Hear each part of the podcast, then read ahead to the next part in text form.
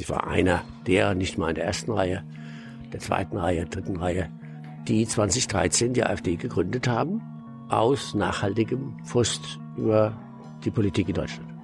Ich kandidiere, ich zeige das Gesicht für die drittstärkste politische Kraft in Deutschland und sage, wir haben Personal, wir haben Figuren, von denen wir als AfD glauben, dass sie das könnten. Warum kannst du das? Du hast gesagt, du warst auch schon mal in Regierungsverantwortung auf kommunaler Ebene. In der Tat. Wo denn? Beispielsweise in Frankfurt. Was hast du da gemacht? Der Eisberg kommt, oder? Und den Eisberg kann man eigentlich schon sehen. Wer ist denn Eisberg? Dieses Einreiseverbot von Trump für, aus, für muslimische Länder, das, würdest du das auch unterstützen? Gibt es eine deutsche Ethnie? Hast du schon mal eine Moschee besucht?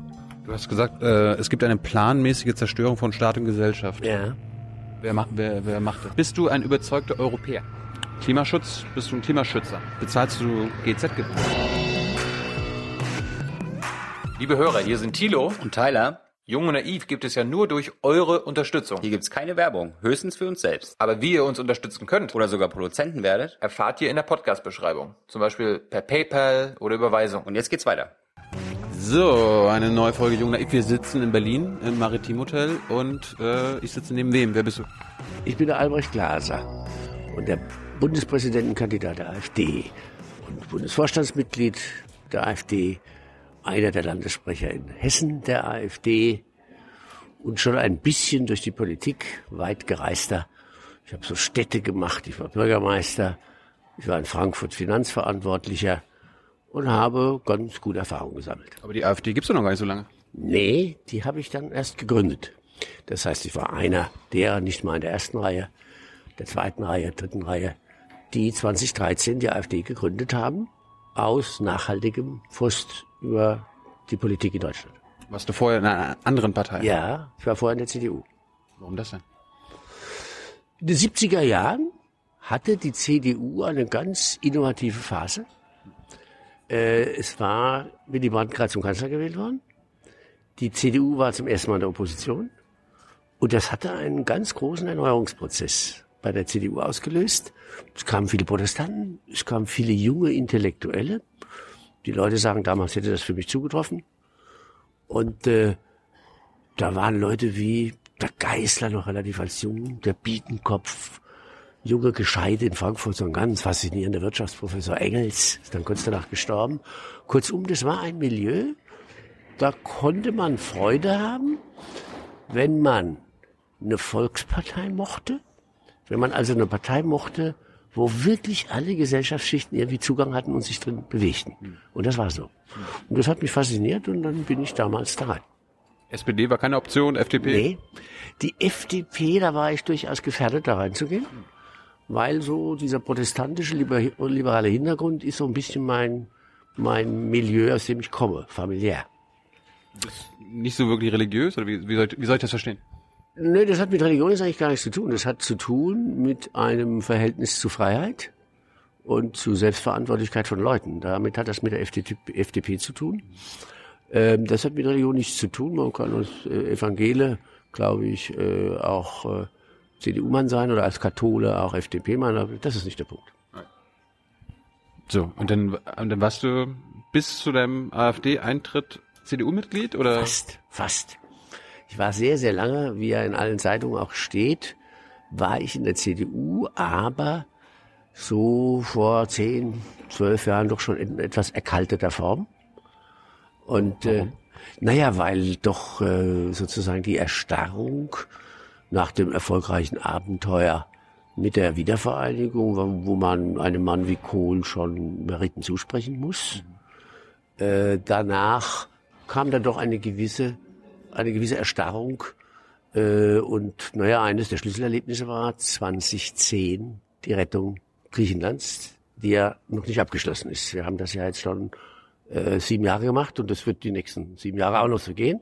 Die längste Rettung ever, oder? Äh, ever die längste Rettung, wenn wir nicht äh, als AfD vielleicht doch ein bisschen Macht bekommen und diese EU ja so auf alle Fälle nicht in die Zukunft lassen sondern sie völlig neu gestalten. Und äh, wenn die das nicht machen, dann machen wir irgendwie so ein Dexit.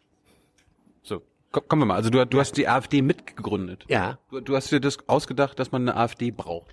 Also ich will fairerweise Folgendes sagen. Es gab Leute, deren Namen man ja noch kennt, der Lucke, der Wirtschaftsprofessor Lucke, die Frau Petri, der äh, Karl, der, wie heißt der vorne, der Adam, der Konrad Adam, eine Reihe ganz interessanter Leute, die interessante Lebenswege haben, noch gar nicht professionell so in der Politik eigentlich gewesen sind. Die, die ich genannt habe, glaube ich, waren alle noch nie in einer Partei.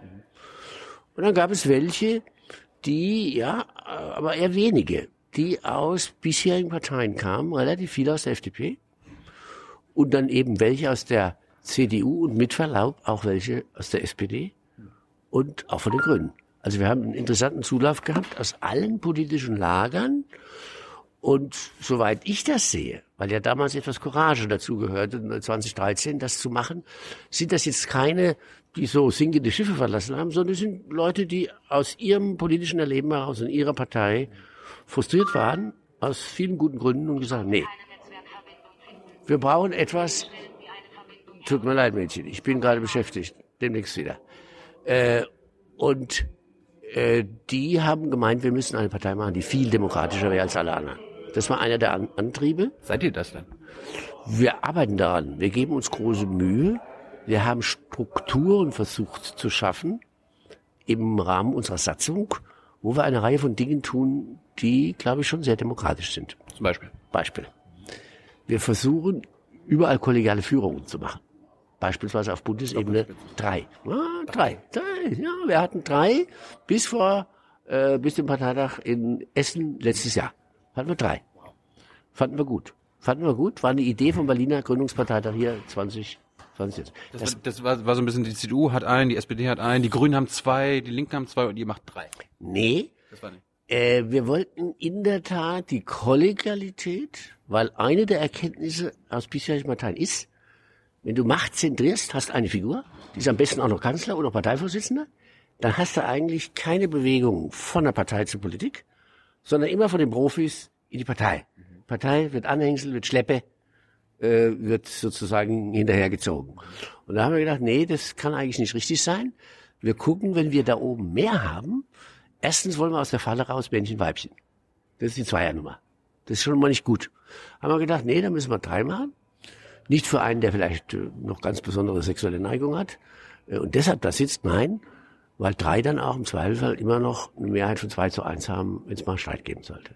Also, wie, also es, es könnten auch drei heterosexuelle weiße Männer da Natürlich, völlig richtig. Können Ist zwei heterosexuelle Männer sein, Es können auch drei, können drei, junge Frauen, Frauen sein. Drei lesbische Frauen. Es gibt keine Restriktion in der Satzung.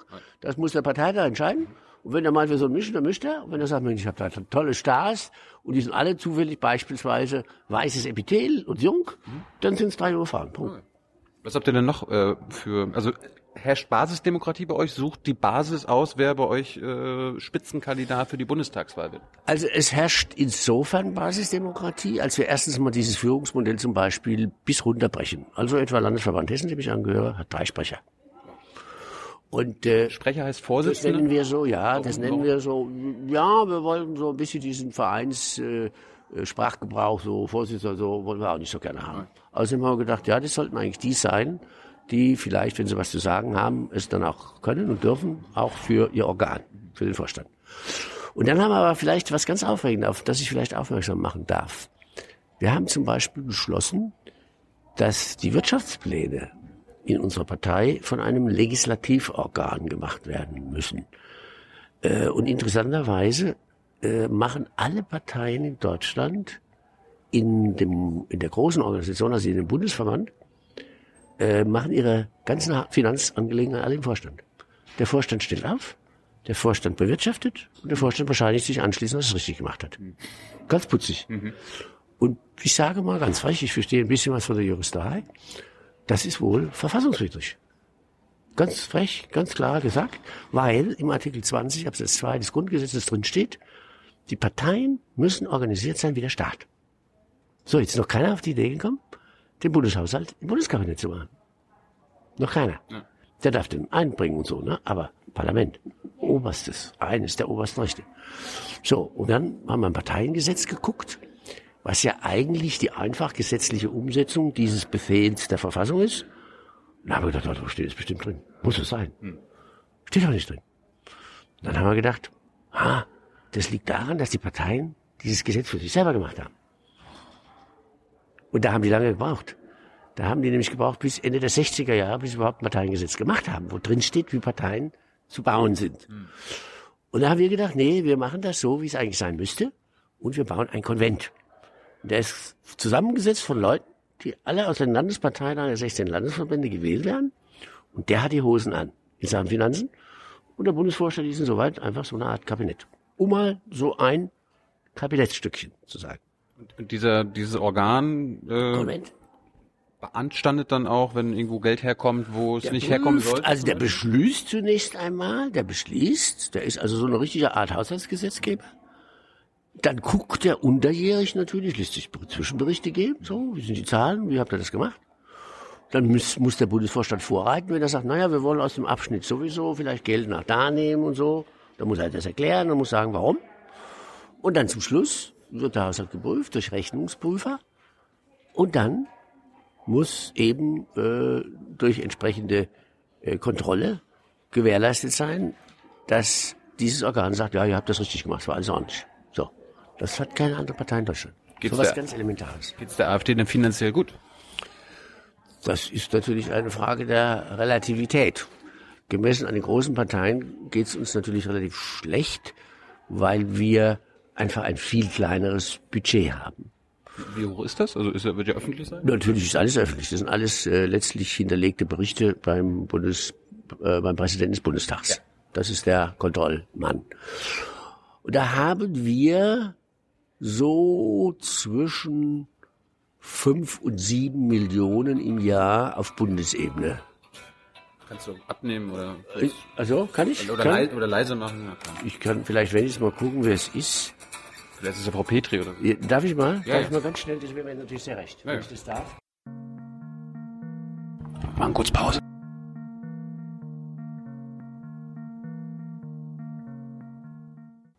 Äh, habt ihr dann Großspender?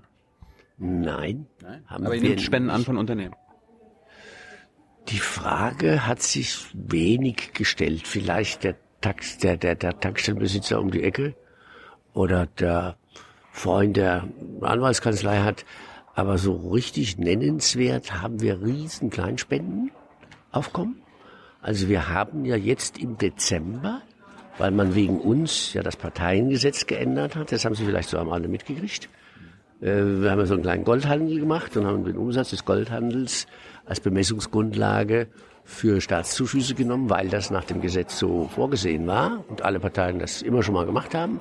Aber nachdem wir das gemacht haben, wurde das sehr kritisch gesehen, was man übrigens systemmäßig auch sehen kann. Aber jetzt wurde es dann auch richtig kritisch gesehen und verändert und abgeschafft. Und deshalb mussten wir äh, in 2015 im Dezember, wo das in der letzten Bundestagssitzung des Jahres noch schnell gemacht wurde, fehlten uns dann so um die zwei Millionen. Für uns sehr viel Geld. Da haben wir gesagt, Freunde, ihr müsst uns helfen, wir brauchen Spenden. Und dann haben wir 40.000, 45.000 Menschen, die gespendet haben. Und die haben zweieinhalb bis drei Millionen gespendet in 14 Tagen. Alles Kleinspenden. wie viele Mitglieder habt ihr eigentlich? In, also ganz taggenau bitte ich äh, aus dem Kopf mir zu erlassen, weiß ich nicht, aber die, die ziemlich nah dran, denke ich, zwischen 25 und 26.000. Du hast gesagt, du warst auch schon mal in Regierungsverantwortung auf kommunaler Ebene. In der Tat. Wo denn? Beispielsweise in Frankfurt. Was hast du da gemacht? Da habe ich die Finanzen gemacht. Das heißt dort Stadtkämmerer. Das ist der politische Wahlbeamte, der die Finanzen macht, also sozusagen der Finanzminister der Stadt. Warst der Frankfurter Schäuble. Der Frankfurter Schäuble. Ja. Ich habe jetzt irgendwas gelesen von Glaserfonds. Kannst du mir uns da mal von was erzählen? Ja, kann ich sagen. Reine Propagandanummer eines linken Politikers, der die einfachen Zusammenhänge nicht kann. Äh, aber das kommt dort ja häufiger vor. Ähm, ähm, das hat eigentlich mit mir fast gar nichts zu tun. Aber trägt ja deinen Namen. Nein, nein, nein. Der, der, der Name wurde gegeben, weil man dachte, man könnte damit, seit bekannt ist, dass ich in der AfD bin, seit der Zeit ist das ein Thema, man könnte mir da so ein bisschen Schmutz ankleben.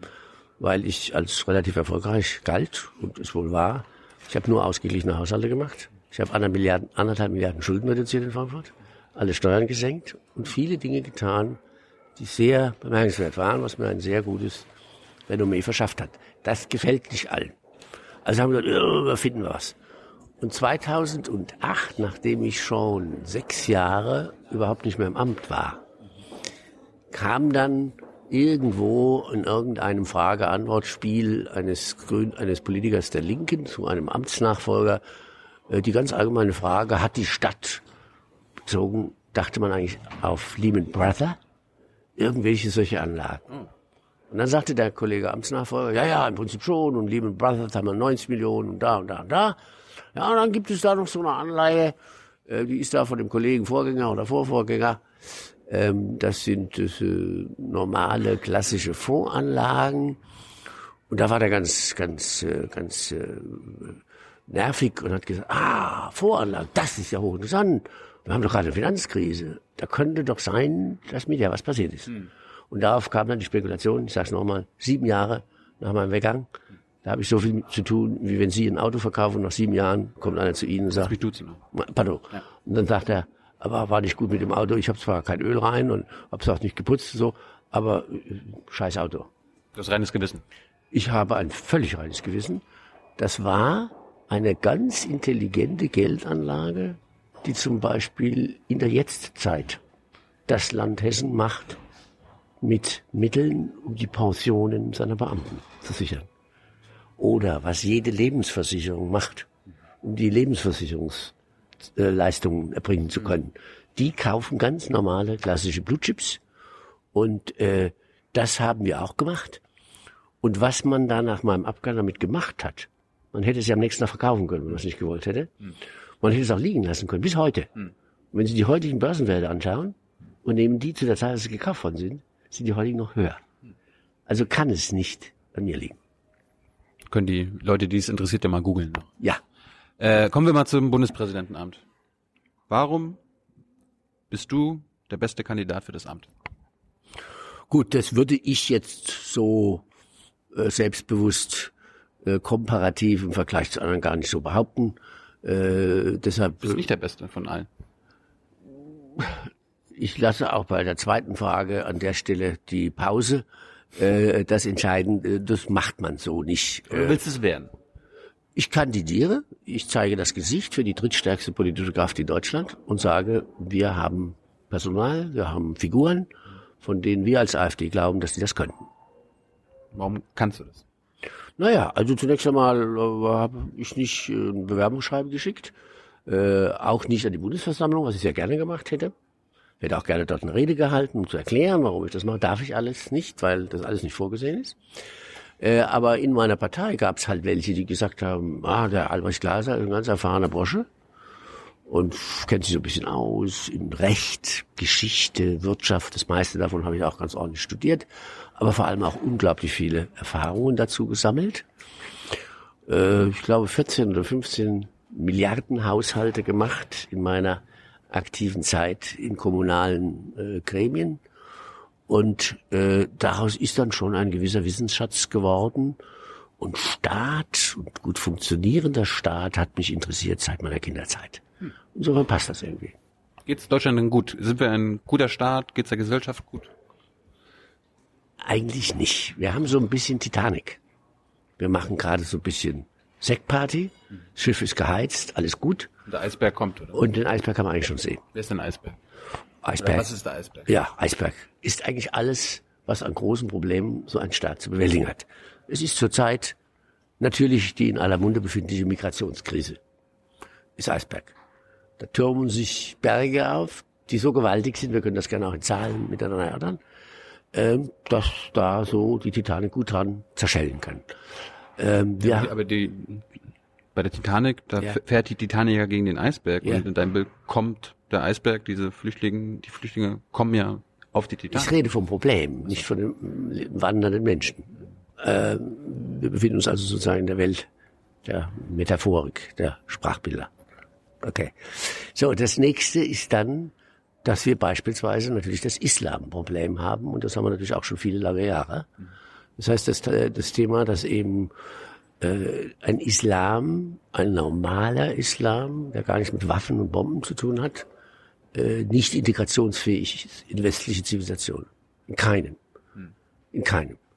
Äh, überall auf der Welt, wo der Islam auftritt, das liegt in seiner Natur, weil er einen Alleinvertretungsanspruch hat, weil er Religionstoleranz nicht kennt, weil er Menschenrechte nicht kennt, ähm, weil er eine frühmittelalterliche Religionsideologie ist. Das alles trägt er durch die Zeit, hat er durch die Zeit getragen. Und deshalb funktioniert es im Grunde in keinem Land. In keinem Land der Welt. Äh, die große Weltpolitik, wie Sie wissen, hat deshalb das Land Pakistan erfunden, dass nicht zu viele Islamis mit den Hindus den Buddhisten in Indien zusammenleben. Nur deshalb ist Pakistan geschaffen worden. Die haben immer noch viele, noch so 340 Millionen, äh, aber ansonsten nicht. Und wenn Sie den Libanon schauen und wenn Sie nach Ägypten schauen, wo es ja noch so ein paar koptische Christen gibt, die da noch so überlebt haben, äh, dann ist das einfach ein so manifestes Kulturproblem, äh, dass etwa die Australier wissen, was sie tun und dass eben viele andere Länder eigentlich nur Problemerfahrungen gemacht haben.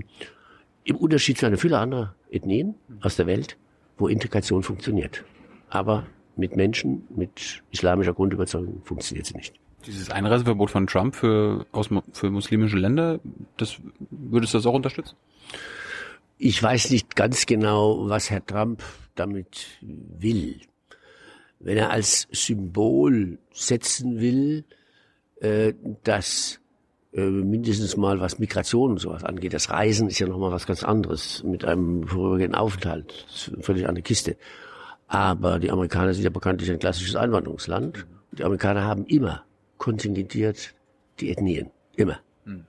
Solange sie Einwanderung gemacht haben, ganz im 19. Jahrhundert, haben die immer Zahlen gesagt und haben gesagt, ja, also die Deutschen so viel und die Iren und die Juden, äh, die übrigens häufig gar nicht dabei waren. Also äh, sie haben also immer Pakete gemacht und haben sozusagen ausgewählt. Und äh, wenn die Amerikaner solche Entscheidungen heute machen würden, dann könnte ich mir schon vorstellen, dass sie beispielsweise über solche kulturpolitischen Fragen sehr gründlich nachdenken. Gibt es eine deutsche Ethnie? Eine deutsche Ethnie gibt es ganz sicher. Wie, wie erkenne ich die?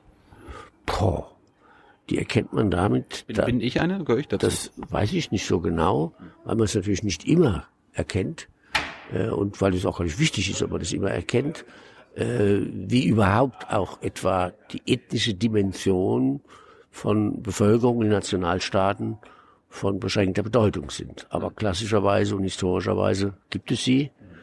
Und deshalb kann man in vielen Ländern sie ganz gut verfolgen. Und wenn man so Länder nimmt wie Japan oder Korea, dann kann man sogar sagen, Staatsvolk und Ethnie ist im hohen Maße identisch. Wenn man Europa nimmt, wird man sagen, ist nicht so hochgradig identisch, weil das immer ein sehr bewegter Raum war, bei dem die Leute ziemlich hin und her gegangen sind. Aber dass eben im Stamm, was die Briten beispielsweise sich als Ethnie und als nationale Bevölkerung be begreifen, oder die Franzosen oder die Schweden oder die Norweger äh, oder die Finnen oder die Ungarn, das wird man, glaube ich, nicht bestreiten können.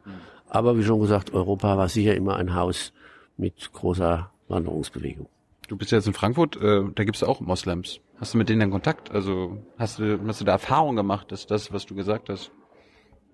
Ich habe natürlich auch Erfahrungen, äh, hinreichende von wunderbaren Mitarbeitern in Unternehmen, wo ich Geschäftsführer beispielsweise war. Die auch Bis- Moslems waren. halt. Das ist vielleicht eine der Be- Bemerkungen, die da bei mir relativ schnell einfallen, dass eigentlich die, mit denen ich in näheren Kontakt kam, nahezu alle, äh, wie mir schien, ohne dass wir so ganz vertieft darüber geredet haben, was machst du am Wochenende, was machst du am Freitag, gehst du in die Moschee. Das war vielleicht jetzt nicht so das tägliche Gespräch. Dass sie, glaube ich, alle relativ dem Käfig ihres Glaubens entflohen waren. Wie diese berühmte erste Generation, von der Herr Pirinci ja immer so goldig erzählt, ne, mit seinem Köfferchen da aus Anatolien. Und äh, von dieser wahnsinnigen Freiheit und von dieser Entfaltung in diesen offenen Gesellschaften in Europa, das hat ihn fasziniert. Und das hat ihn entfremdet. Oder mir ist in bester Erinnerung, in allerbester Erinnerung, eine wunderbare Persönlichkeit eines, eines Arztes, eines Chefarztes eines großen Krankenhauses, äh, der mir so erzählt hat aus seiner türkischen Familie, von seinem Vater, von seinem Bruder, der irgendwo in der Nähe von Istanbul lebt, eine große Olivenfarm hatte. Und der verheiratet war mit einer evangelischen Frau aus Deutschland, die, glaube ich, eine sehr strenge Christin war. So hatte ich den Eindruck. Daran sieht man schon, diese Art von Offenheit, das sind alles gelungene Integrationen, alles gelungene Integrationen, aber es sind hochwahrscheinlich eben nur kleine Zahlen. Die Ausnahmen. Hoch, wenn man statistisch nimmt, mit Sicherheit die Ausnahme. Mit Sicherheit die Ausnahme. Das glaube ich, wird man sagen können, aber davon, wie schon gesagt, gibt es wunderbare. Ich will jetzt gar nicht ohne weiteres die Namen so nennen, die so bundesweit in sind, weil das ist ja eher für die Betroffenen schmerzhaft, weil wenn ich das jetzt sage, dann haben die ja ein Aggressionsproblem. Hast du schon mal eine Moschee besucht? Ich habe auch schon eine Moschee besucht. Schon als Student bin ich in der Blauen Moschee in Istanbul gewesen, in den 60er Jahren. In Deutschland auch Bin ich eine? rumgefahren. In Deutschland muss ich zugeben, dass ich mich jetzt in diesem schnellen Moment nicht erinnere, mindestens nicht in den letzten Jahren habe ich keine Moschee besucht. Aber der Islam, ich höre immer von der AfD, der Islam gehört nicht zu Deutschland, aber die, die Moslems, die deutschen Moslems können hier bleiben. Naja gut, das eine ist eine Entscheidung über irgendwie über eine Kultur und ihren Gehalt. Und das andere ist, wenn man es ganz herunterbricht, eine Entscheidung bezieht sich auf ein ganz konkretes Individuum. Und das bedeutet, für Fragen, äh, passt du zu uns, passt du nicht zu uns, ist natürlich letztlich dann das Individuum entscheidend. Seine Lebensüberzeugung und seine Verhaltensweisen. Und zwar ganz individuell. Und da wird man natürlich eine breite Schattierung eben machen und wird sagen, ja, es gibt natürlich die, die sich integrieren wollen. Äh, Das werden dann zum Beispiel auch solche sein, wo zum Beispiel tatsächlich die Töchter einen Deutschen heiraten dürfen. Ähm, Und da, wo zum Beispiel solche strenge Segregation betrieben wird, wird man sagen, hm, das ist mit der Integration wahrscheinlich nicht so. Und äh, das ist ein wunderbarer Indikator dafür. Und auch die Jesiden zum Beispiel, die auch ganz streng das Prinzip haben, du darfst nur als Jesidin einen Jesiden heiraten, dann wird mir keiner erklären können, dass das Integration sei. Und äh, dieser Tag hat irgendeine bedeutende SPD-Politikerin so schön erzählt, ja, ja, also ihr Vater, der lebe ja schon 40 Jahre hier, das sei also ganz toll integriert, aber er würde kein Wort Deutsch sprechen. Und da wird unser einer sagen, ich glaube nicht, dass die Frau verstanden hat, was Integration ist. Dürfte, dürfen, dürfte deine Tochter oder deine Enkelin einen Moslem heiraten? Ich denke ja. Wenn sie Problem sich damit. aus freier Entscheidung heraus dazu bekennt, was immer sie bewegt, das zu tun und in der Überlegung aller Umstände, um die es geht, und sie käme zur Entscheidung, das zu tun, dann ist es ihre Entscheidung. Da würde ich als Vater ihr überhaupt nicht reinreden. Würdest du es präferieren, bei Flüchtlingen, dass wir, dass Deutschland präferabel mehr christliche oder jüdische oder nicht, weitere nicht muslimische Flüchtlinge aufnimmt als muslimische Flüchtlinge? Also ich glaube schon, dass wenn wir wirklich bei dem bleiben, was alle sagen, dass äh, Migration mit Integration was zu tun haben muss. Um funktionierende Staaten zu haben, braucht man Wertekonsense unter den Bürgern, sonst haben wir eben Libanon. So. Und wenn man Libanon nicht will, oder wenn man feststellt, dass selbst ein Land wie Jugoslawien, das ja immer wieder versucht worden ist, zusammenzunageln, sich jetzt wieder völlig zerlegt hat, obwohl man zum Teil sogar eine ganz ähnliche Sprache spricht. Selbst die Slowakei hat sich von den Tschechen losgesagt, mit denen sie zusammengenagelt worden ist, 1919. Äh, dann denke ich, darf man ja darüber nachdenken. Und das ist so ein bisschen, wo es in der Politik geht und was vielleicht unsere Philosophie ist, als AfD, die Politik eines gewissen Realismus. Dass wir wirklich aufhören, mit Gedankenkonstrukten herumzufuchteln, sondern versuchen, die Welt zu verstehen, so wie sie ist. Und wenn ich das alles empirisch aufnehme, beobachte und sehe, und dann st- stelle ich mir die Frage und sage, was kann ich für unser Land, für Deutschland tun, um, wenn es geht, ein blühendes, zukunftsorientiertes, funktionierendes Land zu haben, dann muss ich die Frage stellen, ob es nicht klug ist, die aufzunehmen, mit denen zusammen ich das veranstalten kann, und die nicht aufzunehmen, mit denen ich das nicht veranstalten kann. Du hast gesagt, äh, es gibt eine planmäßige Zerstörung von Staat und Gesellschaft. Ja. Wer macht, wer, wer macht das? Naja, also planmäßig heißt in, im Sinne einer gewissen Systematik des Ablaufes. Äh, das heißt, äh, wenn ich sozusagen Einwanderungsströme habe von Menschen, die in der Tat überhaupt nichts mit Integration im Sinne haben. Die sagen, ich transportiere, wie das auch Religionsgebot ist, meine Religion dahin, wo ich komme. Und wenn man dann noch begreift, dass der Religionsbegriff des Islam ein völlig anderer ist wie den, den wir hier gebrauchen, wenn wir hier jetzt über Religion reden und denken dabei beispielsweise ans Christentum. Das ist kein Religionsbegriff, den der Islam kennt. Der kennt ihn nicht. Ich weiß es nicht. Nein, ich sage das deshalb, weil unser einer hat sich da jetzt sehr viele lange Wege gemacht mit allem, was man lesen kann, von der ganz hohen wissenschaftlichen Warte, wunderbare Leute, also Wissenschaftsmenschen, die dazu dicke Bücher schreiben, bis eben zu diesen pragmatischen Beobachtungen, wie die türkische Religionsbehörde per Anweisung äh, ihre auf ihren Lohnlisten stehenden ähm, Pfarrer, äh, sozusagen Imame, in die Moscheen schickt und jeden Freitag predigen lässt, was der Oberhäuptling in der Türkei, äh, der unmittelbar den Präsidenten angeordnet, untergeordnet ist, ihm sagt. So, das ist dann schon systematisch der Versuch eines Kulturkrieges. Und solche Kulturkriege sind schlecht, weil sie Staaten zerstören. Wer, wer plant denn unsere Zerstörung?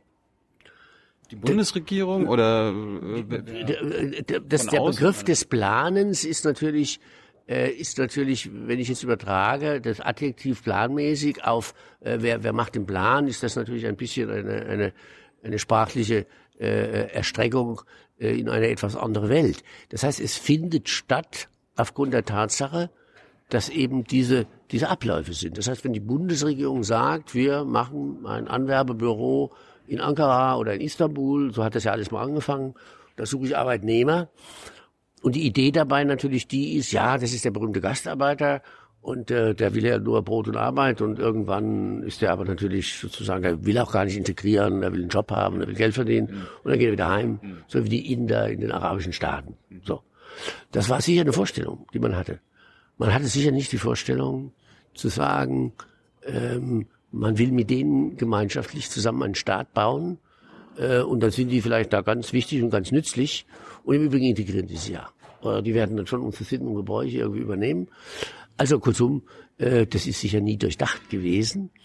Äh, in Zwischenzeit muss man natürlich schon darüber nachdenken, ob, wenn man die Dinge nicht sieht und man lässt sie geschehen, ob man dann nicht doch einfach den Prozess als einen quasi nach bestimmten Gesetzen ablaufen lässt und alles verschläft, was dabei zu bedenken ist. Und wenn etwa die Polen, das hat jetzt gar nichts mit der Kaczynski-Familie zu tun, ich glaube, die Polen sind in großer Breite ähm, ja sehr geprägt von ihrem Katholizismus, äh, für uns ja ein bisschen schwierig zu verstehen, aber das haben wir ja zu respektieren, das ist deren Angelegenheit.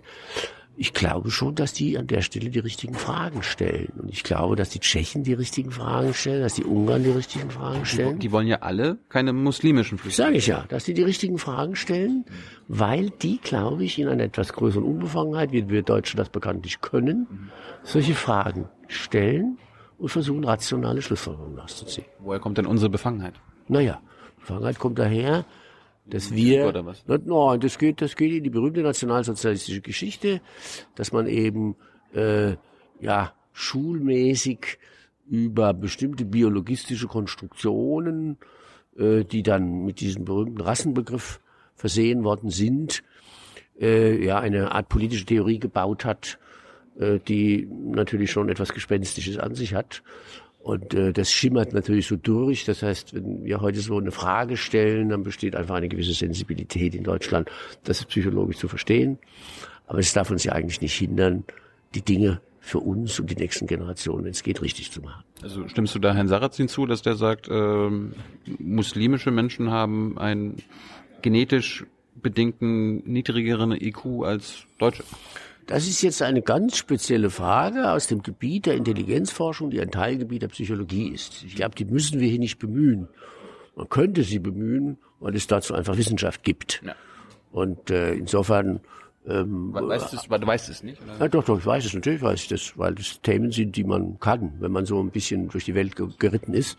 Und Herr Sarrazin hat ein, äh, ein Zitat dazu gebracht und hat aus der Literatur zitiert. Und diese Literatur, die er zitiert, das ist ein Standardlehrbuch der Psychologie.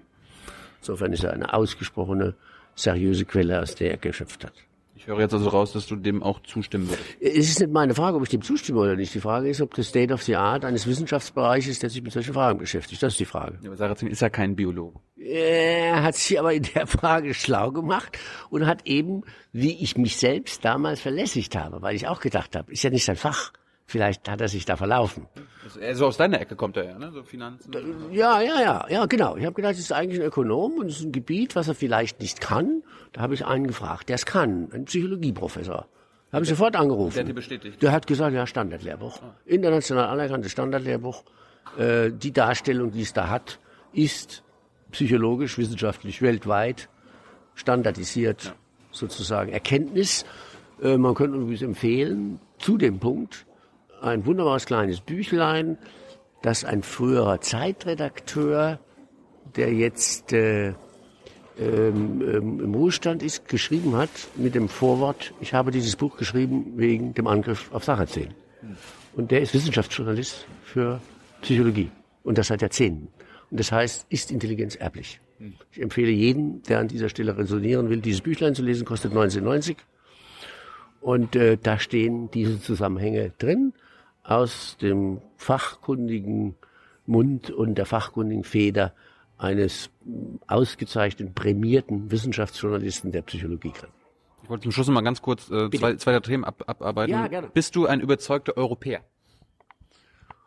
Buh, was ist ein Europäer? Ich bin ein Gegner des jetzigen Systems der EU, weil es ein antidemokratisches System ist. Es ist nicht nur undemokratisch, sondern antidemokratisch, so dass ich denke, dieses System darf nicht überleben, weil Das heißt, es das heißt, du das willst die Europa EU, zerstört. du willst die EU besser machen und demokratischer machen oder sie abschaffen? Ich denke, dass wir eine andere brauchen, die eine Basis hat in gut funktionierenden Nationalstaaten, die miteinander über völkerrechtliche Verträge Konstruktionen machen für Dinge, die sie gemeinsam machen wollen. Das meine ich. Die, der Versuch, einen europäischen Staat zusammen zu nageln, den Begriff würde ich an der Stelle gerne und mit Lust verwenden, äh, das halte ich für ein Abenteuer, das jeder Rationalität entbehrt. Warum? Ja, weil das nicht funktioniert. Weil es kein Staatsvolk gibt. Zu einem Staat braucht man ein Staatsvolk. Und die Europäer sind kein Staatsvolk. Die Amerikaner haben ja auch kein Staatsvolk. Die Amerikaner sind ein exotisches Land. Im Verhältnis zu allen anderen Gewachsenen ist das Amerika ein exotisches Land, das in der Tat, äh, sagen wir mal, unter vielen dieser Aspekte nicht unbedingt ein Vergleich ist. Deshalb denke ich, äh, die europäischen Völker werden das auch so sehen und so begreifen. Und deshalb werden die europäischen Völker den Weg in die Richtung gehen, wie wir ihn auch gehen wollen. Dementsprechend gegen den Euro bist du auch? Natürlich. Das ist aber eine, eine Fach, Fachfrage unter Ökonomen. Ja. Wenn einer von Ökonomie was versteht, dann, du muss er gegen den Euro sein. Ja. Das bin nicht ich, es gibt viel schlauere Leute.